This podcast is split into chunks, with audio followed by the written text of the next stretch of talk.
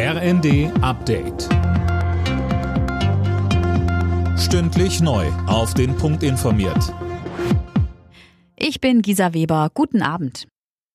Die tödliche Explosion in Polen ist wohl auf eine Rakete der ukrainischen Flugabwehr zurückzuführen. Bundeskanzler Scholz sieht die Verantwortung trotzdem bei Russland. Mehr von Anne Brauer. Der Kreml behauptet zwar weiterhin nichts mit dem Vorfall zu tun zu haben, das lässt Scholz aber nicht gelten.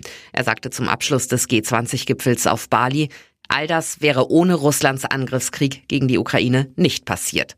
Russland hatte gestern erneut massenweise Raketen auf zivile Ziele in der Ukraine gefeuert. Die USA und Großbritannien bezeichnen diese Art der Kriegsführung als barbarisch. Berlin muss noch einmal wählen. Der Verfassungsgerichtshof hat die komplette Abgeordnetenhauswahl wegen der zahlreichen Pannen für ungültig erklärt. Es waren chaotische Bilder im September 2021. Teilweise fehlten Stimmzettel, es bildeten sich lange Schlangen vor manchen Wahllokalen. Wahlberechtigte konnten zum Teil erst nach 18 Uhr abstimmen. Nun müssen die Berliner nochmal ran. Als Datum wurde der 12. Februar festgelegt. Deutschland will härter gegen organisierte Kriminalität durchgreifen. Bundesinnenministerin Faeser hat bei der Herbsttagung des Bundeskriminalamts sein entsprechendes Strategiepapier präsentiert. Das Ziel, so Faeser, kriminelle Strukturen zerschlagen.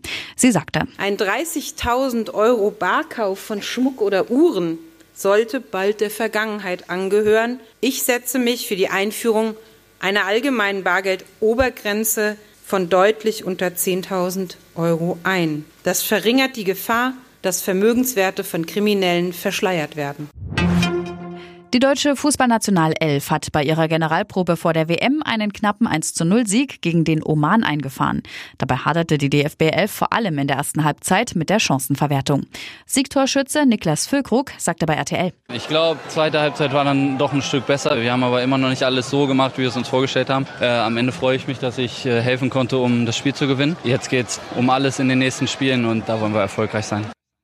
Das erste WM-Gruppenspiel gegen Japan steht dann am kommenden Mittwoch an. Alle Nachrichten auf rnd.de